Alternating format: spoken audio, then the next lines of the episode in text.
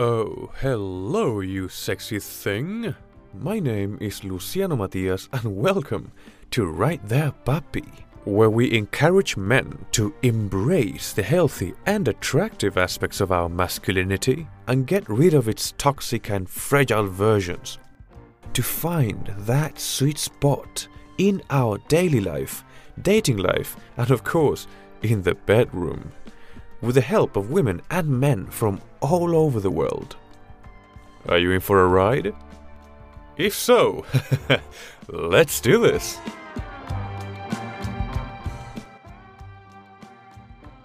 And in today's episode, I have the ultimate pleasure of introducing to you a fellow colleague of mine from the Antarctic Guiding. She is from California, USA.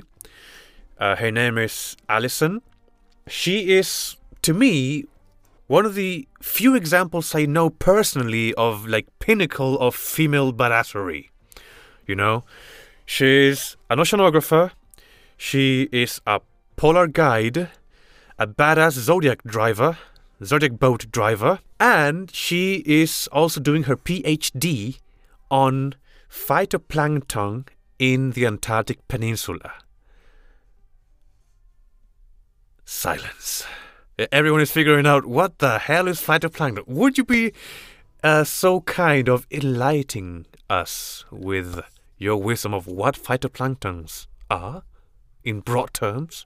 Yeah, of course. Thanks, first of all. Nice to see you, Luciano. Thanks for having me. My pleasure. On your podcast. Um, so, phytoplankton are literally the every second breath you take you can thank phytoplankton. They're microscopic organisms living in the ocean that we like to consider like plants and they're responsible for fueling the f- entire ecosystem the fisheries the food web providing oxygen to the planet and cycling carbon around the world. It sounds like something really really important. I had no idea about phytoplankton until i was present at one of your lectures on board the Antarctic ship. I was I was like really yeah I I think I know a lot about climate change, but I had no idea how important these microorganisms are for the entire world. And people see um, forests as the lungs of the world, but it's actually phytoplanktons who take the prize. Yeah. Well, had you heard of algae? I feel like a lot of people might be more familiar with algae. Yes. So it's like microalgae in the ocean. And we owe a lot to those little friends. yes, we do. Tiny but mighty. Tiny but might. That's exactly what she said. Uh, uh. oh, and she's also an educator, I am.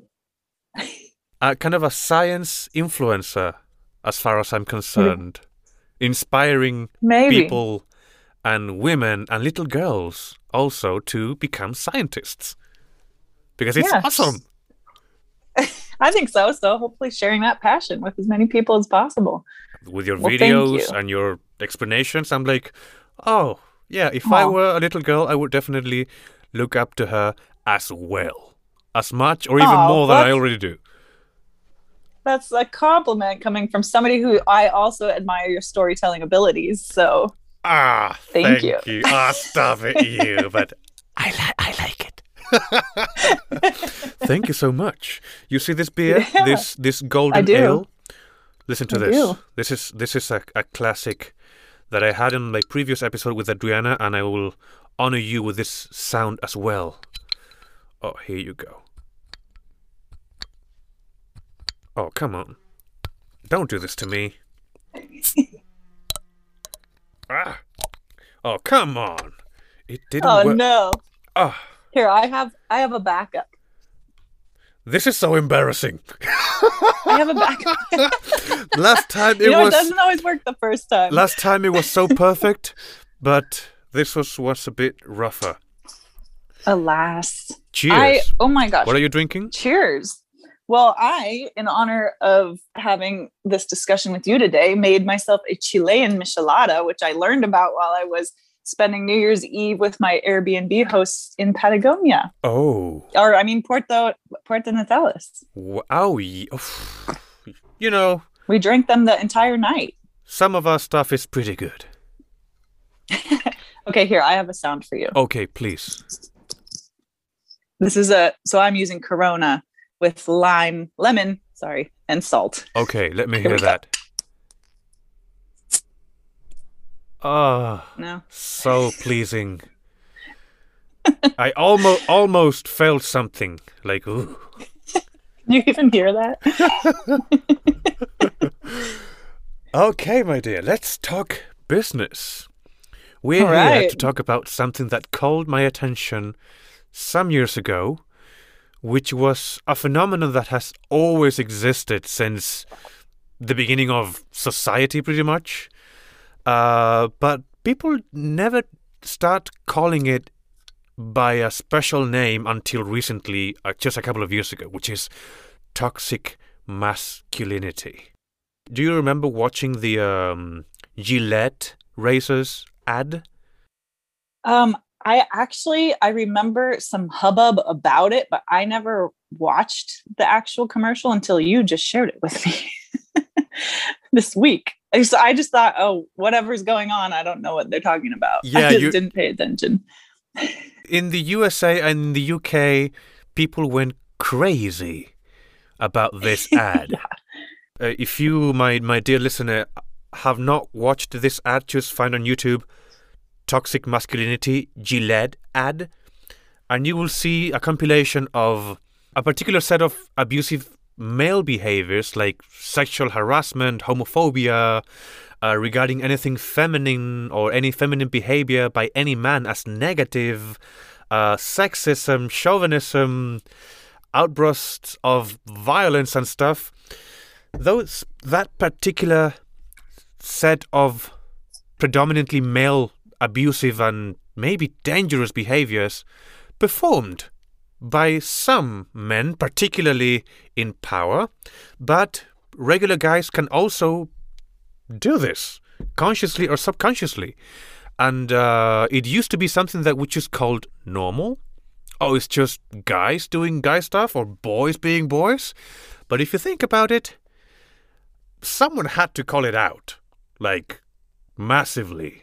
Gillette did that, and it was a huge hit with women, not such a great hit with guys, because a lot of guys, especially conservative guys, saw this concept of toxic masculinity as a direct and straightforward attack on masculinity itself, as if masculinity were itself toxic, when it's actually just a particular set of behaviors in the middle of the whole spectrum of masculinity. Yeah. I don't know if I make myself clear. no, I think I think that was a perfect explanation. I mean, I it's it's interesting too that commercials, I think because they know they're being viewed by so many people can have an impact on, you know, how our society operates. And so I had never really heard of the term toxic masculinity until recently as well, but I always kind of associated with we'll get to this later, I'm sure. the Trump administration. Ooh, But hot but topic. we don't have to go there now. I mean, we will but, definitely go um, back to it because it's kind of a, the main course of this episode. Yeah. So I I just always think when something gets such an uprise out of people, it's an important thing for societies to talk about. So um yeah, I was looking up some statistics. I saw a New York Times article actually that was saying in it had been viewed 25 million times and 440 million times on Twitter and it was like people wanted to boycott Gillette and I always wonder like why how did Gillette come to the decision to make a commercial like that? Like, I don't know if you know any of the backstory motivation behind why they chose to do that. Oh yes, I think I think I I think I do. Uh, traditionally, Gillette has, has always been about razors and guys shaving, you know, and uh, excelling masculinity through a well-groomed beard, for example. And they always had this message of the best we can be.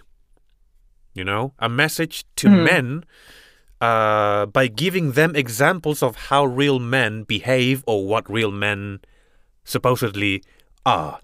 And they always showed a very traditional way of masculinity, this hegemonic masculinity, you know, tall, muscular, uh, popular with women, uh, and so on. And that was kind of a, mess, a big message of every single Gillette ad in the past. An example Yeah. for manhood. Or I just And- think of like Indiana Jones with a knife shaving by the river. Yeah, like very rough and, and Viking Yeah. Vikings with with axes trimming their beard and so on, which is looks awesome, looks badass, but not for everyone. Uh, uh, and the thing is that for the first time ever, they went on a different direction. They got away from this hegemonic model of traditional masculinity and they went for a more modern uh, some people may call it woke view about masculinity because they wanted to say something about this potentially harmful and abusive and negative things about masculinity like sexual harassment like uh, justifying boys fist fighting and saying boys will be boys uh, street harassment sexism mansplaining all these things that feminism during the last years I've noticed that they have been fighting against. And Gillette decided to say, you know what, we will we definitely understand your point. We will make an ad touching on these issues because since we supposedly give advice on what real men are, we will get we will give now a message of is this the best we can do? That was the main message. Is this the best we can do? Showing those examples of toxic masculinity. Yeah. And people lost their heads, especially conservative people. Because they, Oh, yeah. they felt it touched a nerve that they no one had like publicly so massively um, called men out for some of our behavior that is negative. For Yeah. mo- for or most promoted in past ads Exactly. as a way people should be. Exactly, and I loved it personally.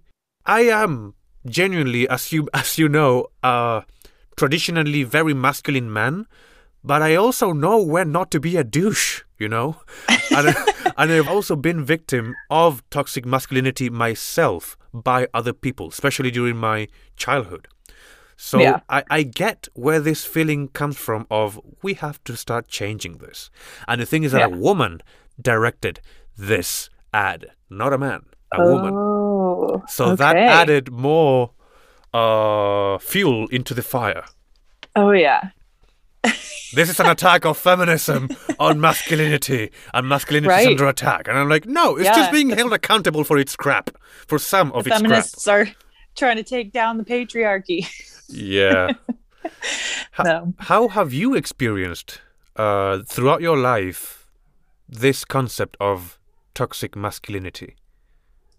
I just I don't have a TV, so I guess I miss a lot of these commercials when they come out. But um so yeah, in my experiences, of course, I've um, seen plenty of examples of toxic masculinity just, you know, from watching other friends, but also personally. Like um I don't know if I should go through a whole list right now, but you know, you talked about the Maybe the most symbolic stuff that you have yeah, been through that has to do with this negative masculine toxic behaviors.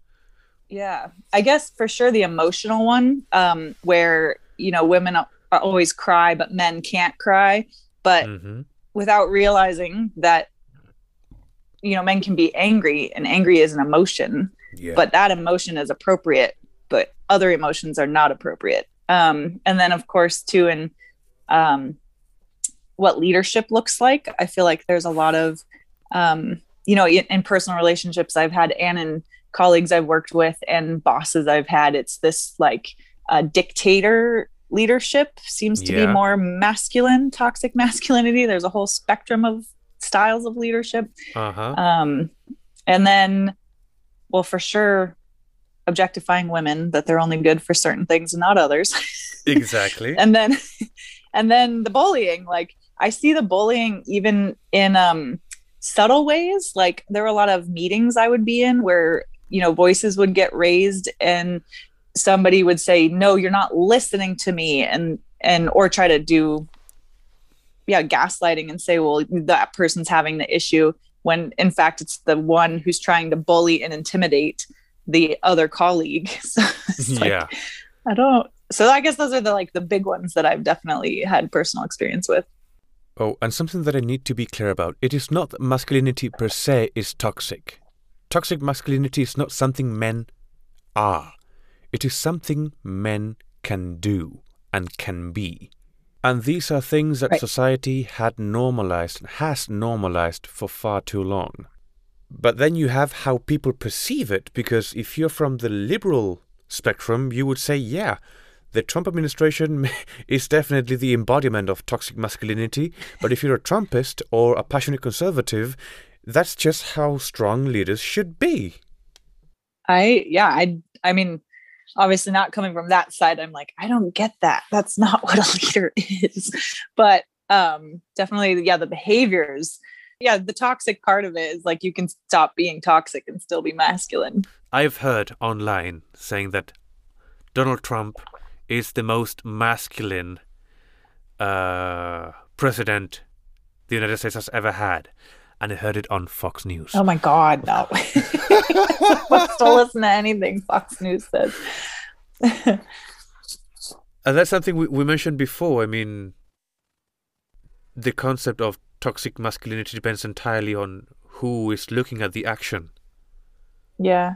I mean, I think too, it's especially, um, I mean, can be especially dangerous when you have the leader of the country displaying those attributes and millions and millions of people around the world are seeing that as a good thing. So, Yeah, and something you just said that totally resonates with the message I want to give is that you can be a very masculine man without being toxic, without being Oh, a yeah. douchebag. And this reminds me of Arnold Schwarzenegger calling out on Trump for not being a true leader regarding the Capitol episode. Yeah, I think, well, in, in the message that Arnold Schwarzenegger uh, gave to the American people after, you know, the attacks on the Capitol while Trump was wanting to debate the election results or just simply like bully and intimidate his way out of those election results. Um, you know, you're you're really thinking like, where is the leadership here? And then Arnold Schwarzenegger gives a message, and he's very masculine. He has this what what is the sword from Conan when he was Conan, and Oh, yes. and he's very i don't know i view him as a very masculine person. And he stood up and shared this message with americans about how trump wasn't a leader and how you know he even shared a personal account from his past and his childhood with his dad. And um so being vulnerable in front of people i thought was a very ad- admirable trait he was demonstrating and then also just saying like you know calling out one leader for not being there and stepping up and being a leader. And so I thought that was a very excellent demonstration of leadership from a masculine individual. And you don't get to be more manly than Schwarzenegger. I mean, Conan the Barbarian, Mr. Olympia, the Terminator, giving lessons of leadership and manhood to the whiny little baby Donald Trump actually is. That's just epic. yeah. I, I always like to compare, uh, going back to the same guy, Trump's masculinity with Obama's masculinity. Regardless of whether you love one or hate the other, you can both agree, we can agree that both are stereotypically masculine, but in a whole different way. Oh yeah. Polar opposites. Yeah. What would be your view of their expression of their leadership in a masculine way? Oh my gosh, that's like a can of worms question. I mean, Ooh. I they're definitely both males and masculine, but I feel like Trump definitely exhibits the toxic behaviors of intimidating and bullying and using anger as an emotion and in you know looking strong or even just not having an emotional expression at all. Um, and Other than being angry or horny for women. yeah well yeah and all that all of the talk he said about um you know how objectifying women and all these comments you can find online about real things he said that oh it's just locker room conversation. It's like he's such a a case study. So He's he is definitely. his intimidation tactics and his bullying and just total disrespect of anybody around him he doesn't agree with. Um and i think too yeah the you know as the leader of a of a country and that power dynamic that he has that's where it's definitely interesting to i think analyze how that power could be displayed in these toxic ways and really hurt all the people that are involved not just him and his ego. I mean you can you can see it so clearly even when he's in those press conferences talking to reporters and he just is t- done with the question or the person and he just tries to shut them down like move on to the next person. It's like okay i get that there's a lot of people asking you questions but you don't it's like this disrespect intimidation like power move that you're done i no longer have time for you moving on like i don't know Not taking criticism yeah could be also considered a Yeah. toxic behavior from a leader. In this case, this guy. Yeah. Not not taking accountability or pretending you're always right. Yes. Oh my gosh. um, but then Obama, on the other hand, I don't know, he just exudes like respectfulness, intelligence. Um, you know, he has a range of emotion where you can see him. I think he's cried on camera. He gets teary eyed. You know, he con- composes himself, but he still shows a range of emotion. Um, and yeah, respects women, cares about his family. I don't know. Um, yeah, I don't know. I'd be curious to hear your take on that and what you could learn. Definitely. I mean, to me, as you said, uh, Donald Trump is the perfect example of a case study of toxic masculinity throughout history, just like so many other like dictators, for example, who excel an a notorious amount of power and control, but through dominance, through being more aggressive, through pushing down anyone who criticizes them or anyone who uh, says something not very favorable to him. Like if he's if you're not kissing his ass, he will put you down Oh, yeah. like you're an enemy. Instead of taking criticism, for example, or his fixation with dominance. Like it doesn't matter which contact it is. To him, priority number one is to dominate. You know, for example, the Corona thing when he when he got Corona and uh, took off his mask, giving his show of like breathing and stuff, and don't let it dominate you. When you stop using your brain and your empathy for the sake of looking strong, looking tough, looking invincible instead of actually being, that's a huge red flag. To me, that was the perfect display of toxic masculinity when you're fixate, you have an obsession with the idea of being perceived strong and dominant. Bullying, you said it. Bu- uh, uh, sexual harassment, he is the best example for it. Oh yeah. Lack of respect to people and women in general. A lot of people say, "Oh no, he's he's so uh, he's just saying he's speaking his mind," and that's what I appreciate. I'm like, yeah, but what if that what comes out of your mouth and speaking your mind is just being a bully? Yeah, it shouldn't count. It, that shouldn't count.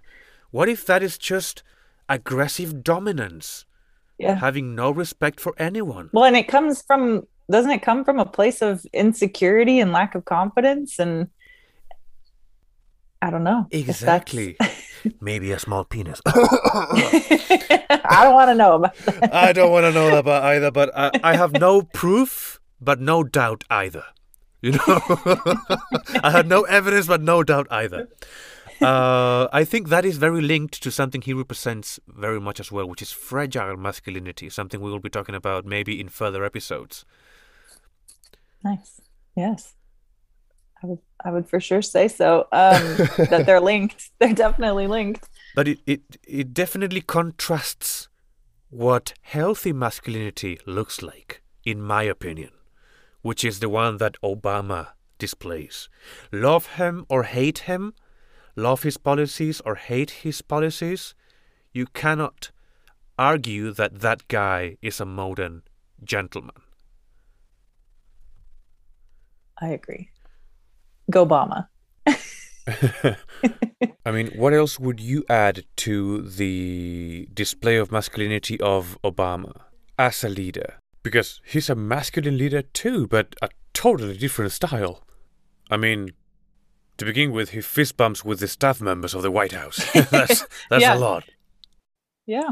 I mean, the first thing that comes to mind is definitely his demonstration of love to his family and respect towards the people he works with and the, eh, interacting with them at any level. I think um did you mention the story of him fist bumping with, you know, the the service staff in the White House? It was like that everybody's Yeah. equal and respected and I think he doesn't use these tactics of dominance or um I mean, I just don't think he's an insecure man. So Not at all. so he can take feedback. If anybody criticizes him, he ends up laughing about it. Not in, you know, I think he takes what it, if he does get any criticism, he takes it and reflects, but he doesn't just fight back or intimidate somebody back for saying it. He's like, okay, well, thanks for saying that. Um, you know, and multiple things you can find with him online. Yeah, you also mentioned some minutes ago that you definitely saw him cry and share his emotions, being moved with genuinely moving situations in which you see how human he is. That's something I admire so much about this guy, about Obama. And the, the fact that he has class, that he has manners, that he shows respect to everyone. Doesn't love matter it. whether you're a friend or foe, man or woman, rich or poor, he treats people with respect and dignity the way it has to be. I think it's just basic humanity. It's like the healthy masculinity exhibited. I find it a tremendously admirable display of healthy masculinity and leadership. And that's exactly the message I want to put out there from my behalf, like pushing guys or inspiring guys to be modern gentlemen. But the Trump style? No, that's something we need to start getting away from. Like, seriously. Yeah, totally toxic. I agree. I think too, it's like everybody holding each other accountable, other guys holding other guys accountable if they witness that kind of behavior instead of letting it slide or it was just locker room talk. Don't have to address it. No, no women, no women heard anything, so it's fine. Or, I mean, but yeah, you know, toxic masculinity isn't just towards objectifying women. It's also, yeah, intimidating people who aren't at the same power level as you, like who could be male or female. Exactly. How about the um in the in your academic world? Do you experience uh this type of behaviors or f- toxic masculine behaviors? I just, I guess I, it's rare to see like a gregarious, bullying, intimidating scientist, right? Like, of course, the scientist is always like this nerdy, glasses wearing, like shy individual. So, um, but I, I think earlier I had mentioned I was sitting in meetings and I would hear colleagues like having these discussions where they're just talking over each other, yell, like raising their voice and kind of bullying each other into what their opinion is of what they're interpreting for the research or who's right. Um, and kind of i don't know i think too i've seen that in instead of attacking well there are two prominent scientists i'm thinking of who are male who instead of you know discussing and tearing apart the thoughts and the ideas they decide to bully and intimidate the individual.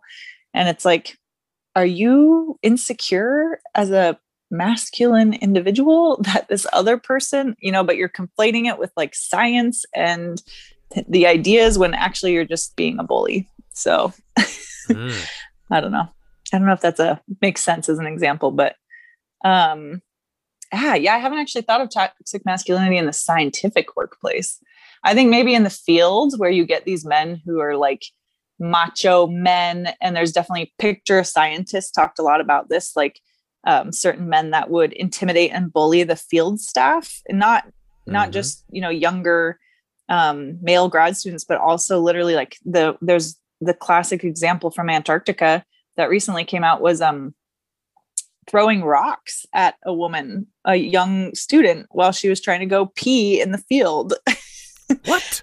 Yeah like just bullying intimidation and treating i mean that's a different that's a whole set of misogynistic behaviors but um yeah it's just it's the power dynamic and taking that power that you have in a toxic way and abusing that power towards subordinates and people which is like there's a lot of ex- examples of that at least in the marine research field so hmm.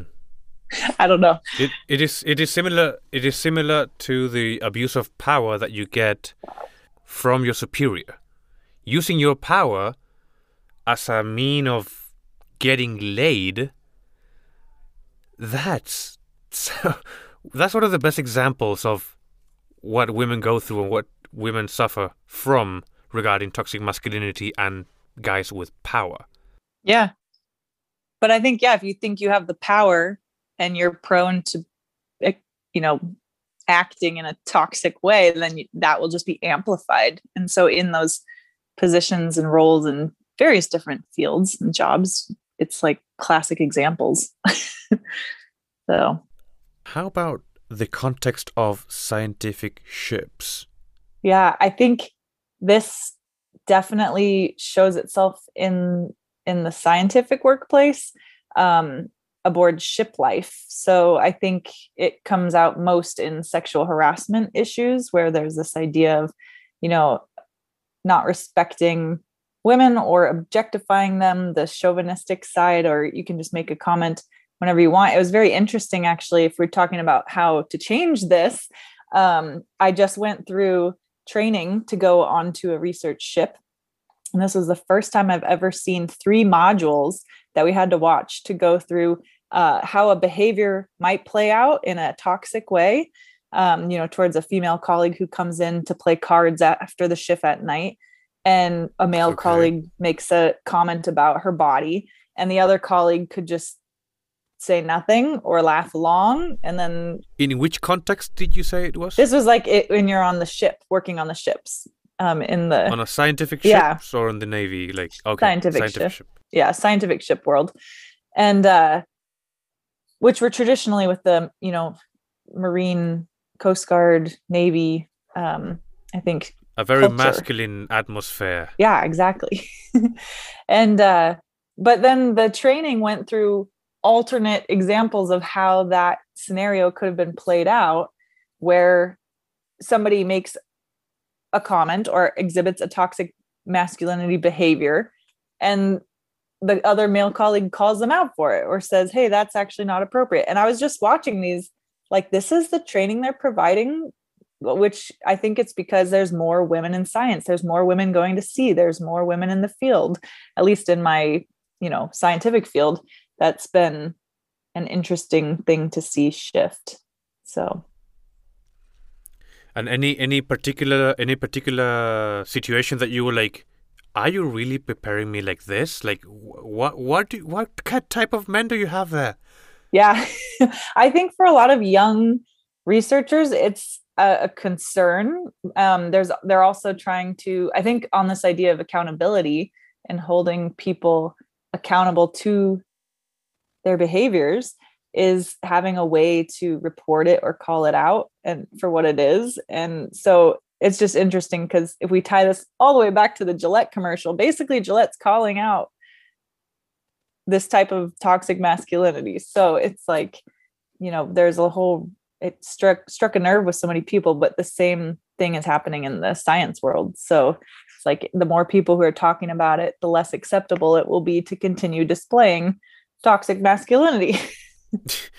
and and this this thing that you mentioned with the uh, sexual harassment in the context of a scientific ship, uh, w- with ships, something very particular happens because it is like a like a box, you know, that if your whole life you've been sailing only with men, you develop camaraderie, you develop bonds, and you can speak about your sexual preferences and how you, uh, your the partners you've had, or how you view women in a context where you have only men. So there tends to be like no accountability if someone says someone something sexist or apparently disgusting or it's just joking or this locker room quote locker room talk, you know. Uh, if your whole life has been like that amongst men sailing for months, and then you have women on board, they will have to adjust a lot from the traditional way of being on a boat. Because you have all those male hormones locked up for several months on a box. then women arrive as colleagues. Yeah. I I'm not condoning the sexual harassment thing or this or the apprehensive behavior, but I do get where it comes from because hormones locked up in a floating boat for months, they go wild. but our challenge as guys is to be able to control that, not to give in to those impulses that naturally come in a situation like that. That is yeah. our job to get our shit together and treat these women. Get it together and treat these women the way you would like your sister to be treated. For yeah. example. I mean, too, if you just take that example, and it's not just with male to women, but there's also hierarchy, a strong hierarchy and ranking system in ship life in the maritime world. And so if you also think toxic mass not everybody that's on the ship is exhibiting toxic masculine behavior, but it could you could see how it would also be abused if you have this rank and power between the captain you know the first mate the crew like even just amongst the the guys on board so it's not only when a woman comes on and then sexual harassment is just one of the symptoms of toxic masculinity but i don't know what your thoughts are on that i mean you don't have to go to a ship to see that you can see that in every single company there yeah oof, I mean, there are just so many examples of these guys with power abusing it, trying to get laid. That is to me a simple, a simple example of a toxic behavior, the abuse of power for sexual purposes. How about your experience outside of these ships? Um, I mean, definitely that behavior is displayed in my experiences on board ships for long amounts of time. Also, just walking down the street as a woman and you know the um i think maybe in the workplace i've been lucky like to have respectful colleagues um in my scientific lab experience but um, definitely just in interactions even you go to a bar and you see that kind of behavior and well i guess nobody you don't know who has power at a bar but the people who know they have power in their jobs come to the bar exuding that power